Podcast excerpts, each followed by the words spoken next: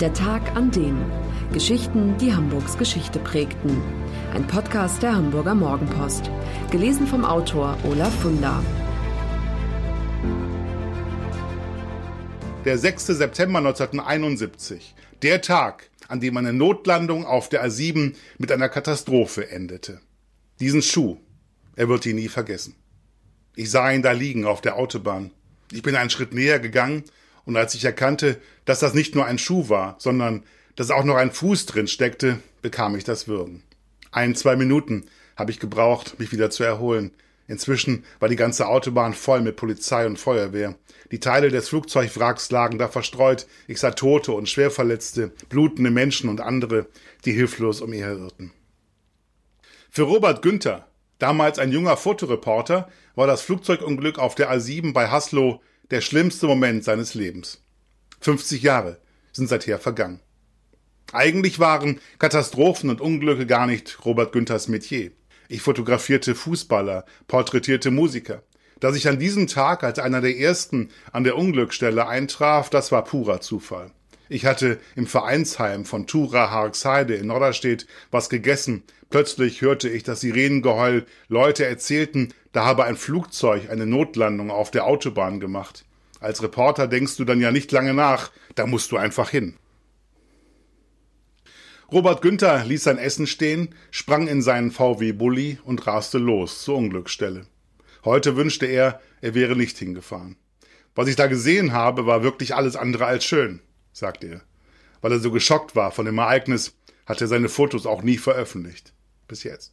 Es ist Montag, der 6. September 1971. Um 18.19 Uhr hebt die vollbesetzte Chartermaschine der Fluggesellschaft Penn International in Fuhlsbüttel von der Startbahn 33 in Richtung Norden ab.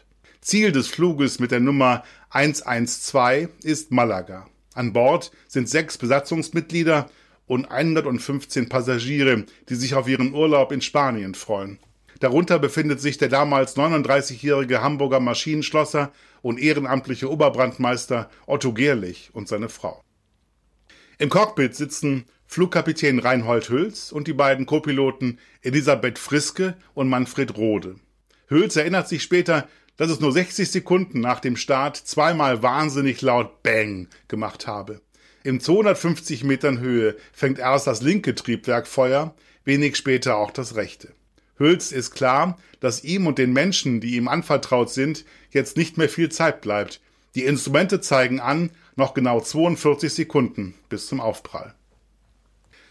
Was zum selben Zeitpunkt den Flugpassagieren durch den Kopf geht, das beschreibt Otto Gerlich 1997 in einem Mopo-Interview so. Wir wussten nicht, was los ist. Es gab keine Durchsage. Die Baumwipfel kamen immer näher. Ich fasste meine Frau und betete. Ich dachte nur, dass der Pilot ja auch leben will und den Vogel schon irgendwie runterbringt. Flugkapitän Hülz entscheidet sich, die Maschine auf der A7 bei Haslo notzulanden. Die Autobahn ist damals schon bis Kaltenkirchen fertiggestellt. Hülz sieht, dass die Fahrbahn Richtung Norden voll ist. Dort herrscht reger Berufsverkehr. Also entscheidet er sich für die andere Richtungsspur, wo weniger los ist. Später werden Piloten am Simulator versuchen, das Flugmanöver, das nun folgt, zu wiederholen, aber niemandem gelingt es. Menschen, die gerade in diesem Moment im Auto auf der A7 unterwegs sind, kriegen den Schreck ihres Lebens. Ein Junge, der im Rückspiegel beobachtet, wie der riesige Flieger auf der Fahrbahn landet, brüllt seiner Mutter, die am Steuer sitzt, zu Fahr schneller, da hinten kommt ein Flugzeug. Flugkapitän Hülz erinnert sich an diesen Moment so. Wir setzten sehr hart auf, sodass das linke Fahrwerk wegbrach. Dadurch wurde die Maschine links herumgerissen. Das Flugzeug rast dann mit 200 Stundenkilometern in Schräglage über die Fahrbahndecke direkt auf eine Brücke zu. Beide Tragflächen werden abgerissen, Seitenruder und Heck zerstört. Der Rumpf zerbricht in drei Teile. Während das Cockpit seitlich weggeschleudert wird, dreht sich der Rest des Flugzeugs unter der Brücke durch und kommt erst 100 Meter weiter zum Stehen. In der Kabine herrscht Panik. Weil es hinten brannte, stürmten die Leute durch den engen Gang nach vorne. Einige wurden niedergetrampelt. So Otto Gerlich. Er bringt zuerst seine Frau in Sicherheit, kehrt dann ins Inferno zurück und rettet drei weitere Mitreisende. Kai Stier, 58, langjähriger Mitarbeiter der Mopo-Redaktion, ist Augenzeuge der missglückten Notlandung. Er sagt, das war das Trauma meiner Kindheit. Stier ist achteinhalb Jahre alt damals. Mit seinem Vater Bruno und seiner Mutter Helga besucht er einen Jahrmarkt, der an diesem Tag in Poppenbüttel stattfindet. Ich habe so lange gebettelt, bis meine Eltern mir eine Fahrt im Riesenrad erlaubt haben. Und dann ist es passiert. Als meine Gondel an der höchsten Stelle war, hielt das Riesenrad an, weil unten noch jemand zustieg. Ich hatte für einige Sekunden einen Wahnsinnsausblick. Plötzlich sah ich dieses Flugzeug, das dunkelgrauen, ja schwarzen Rauch hinter sich herzog. Die Triebwerke brannten. Ich habe nur da gesessen, hingestarrt, nichts gesagt, aber so bei mir gedacht, der stürzt bestimmt ab, der stürzt bestimmt ab, der stürzt bestimmt ab. Als hätte ich es mir gewünscht. Kai Stier erzählt, dass er sich später noch lange furchtbare Vorwürfe gemacht hat. Ich dachte so in meinem kindlichen Gemüt, dass ich mit meinen Gedanken den Absturz regelrecht heraufbeschworen hatte, dass ich also schuld bin. Ich habe oft Albträume davon gehabt. Die Bilanz des Unglücks, 21 Passagiere verbrennen in der Maschine, ein Besatzungsmitglied stirbt beim Aufprall, 99 Insassen überleben das Unglück, sind aber zum Teil schwer verletzt. Wie durch ein Wunder überleben der Pilot und seine beiden Co-Piloten im abgerissenen Cockpit. Elisabeth Friske hat ein gebrochenes Bein und steht unter Schock. Als Feuerwehrleute sie aus dem Cockpit befreien wollen, weigert sie sich herauszukommen, faselt was von den hübschen Sandalen, die sie aus Ägypten mitgebracht habe und ohne die sie das Flugzeug ganz bestimmt nicht verlassen werde. Ein Feuerwehrmann gibt ihr rechts und links eine Ohrfeige, dann gibt sie den Widerstand auf. Es sind Männer der Freiwilligen Feuerwehr Haslo, die, alarmiert vom gewaltigen Knall auf der Autobahn, die ersten Helfer am Unglücksort sind. Als sie eintreffen, sieht es aus wie auf einem Schlachtfeld. Zwischen unzähligen Wrackteilen lagen Schuhe und Taschen, aufgeplatzte Koffer und Berge von Gepäck. Und immer wieder finden sie Leichenteile, abgerissene Arme und Beine. Einer der Helfer greift noch etwas, das auf der Fahrbahn liegt und wie eine Perücke aussieht, stellt dann aber fest, dass es sich um einen Kopf handelt.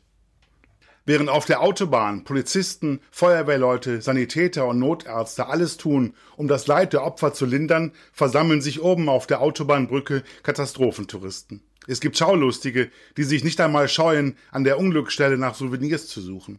Sie behindern Sanitäter und Feuerwehrmänner bei der Arbeit oder blockieren mit ihren Fahrzeugen die Rettungswege. Polizei und Bundeswehr sperren das Areal schließlich weiträumig ab. Im Licht von Scheinwerfern gehen die Rettungsarbeiten die ganze Nacht weiter. Nach dem Unglück nimmt die Justiz die Ermittlungen auf und schon wenige Tage später wird bekannt, was für eine unfassbare Schlamperei die Ursache des Unglücks gewesen ist. Ein Mitarbeiter von Penn International hat ein paar Tage zuvor in Düsseldorf bei Wartungsarbeiten an einer anderen Maschine 100 Liter Kerosin in zwei 60 Liter Kanister abgefüllt. Diese Behälter hat ein Flugzeugelektriker mit ins Lager genommen und von dort wurden sie mit weiteren drei Kanistern, die entmineralisiertes Wasser enthielten, an Bord der Unglücksmaschine gebracht. Das Flugzeug war am Unglückstag voll beladen, sodass sich Flugkapitän Hülz für einen sogenannten Nassstart entschied, um die Schubkraft zu steigern. Dabei muss entmineralisiertes Wasser zur Kühlung in die Brennkammern der Triebwerke eingespritzt werden. Doch als Hülz die Einspritzanlage betätigte, war es ein Gemisch aus Wasser und Kerosin, das in die Rolls-Royce-Triebwerke schoss und sie mit einem riesigen Knall auseinanderriss.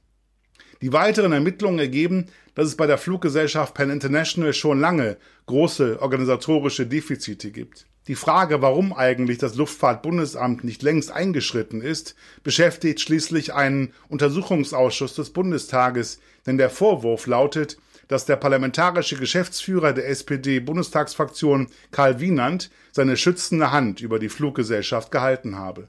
Dafür soll er von ihr als Berater mit Honoraren in Höhe von 163.000 Mark bedacht worden sein. Am Ende muss die Fluggesellschaft Konkurs anmelden. Das Landgericht Kiel verurteilt fünf Jahre nach dem Unglück einen Elektriker und einen Flugzeugmechaniker zu je 1500 Mark Geldstrafe. Wer die Kerosinbehälter zu den Wasserkanistern ins Lager gestellt hat, kann das Gericht nicht mehr aufklären. Niemand, der mit diesem Unglück vor 50 Jahren zu tun hatte, würde es je vergessen haben. Der Hamburger Otto Gerlich, der mehrere Menschen aus den Flammen rettete, sicher nicht. Für seinen Mut wurde er vom Hamburger Innensenator geehrt. Flugkapitän Hülz lässt sich ein Jahr Zeit, bis er wieder in ein Cockpit steigt. Wenn man 22 Tote auf dem Gewissen hat, sagt er, ist das nicht so leicht wegzustecken. Großes Pech hat Co-Pilotin Elisabeth Friske. Die erste weibliche Flugkapitänin Deutschlands wird ein zweites Mal Opfer eines Flugzeugunglücks. Am 31. Mai 1987 fliegt sie Schleswig-Holsteins Ministerpräsident Uwe Barschel bei schlechtem Wetter nach Lübeck und stürzt ab. Während Barschel überlebt, kommt sie ums Leben. SPD-Politiker Karl Wienand ist in seinem weiteren Leben noch in etliche Skandale verwickelt.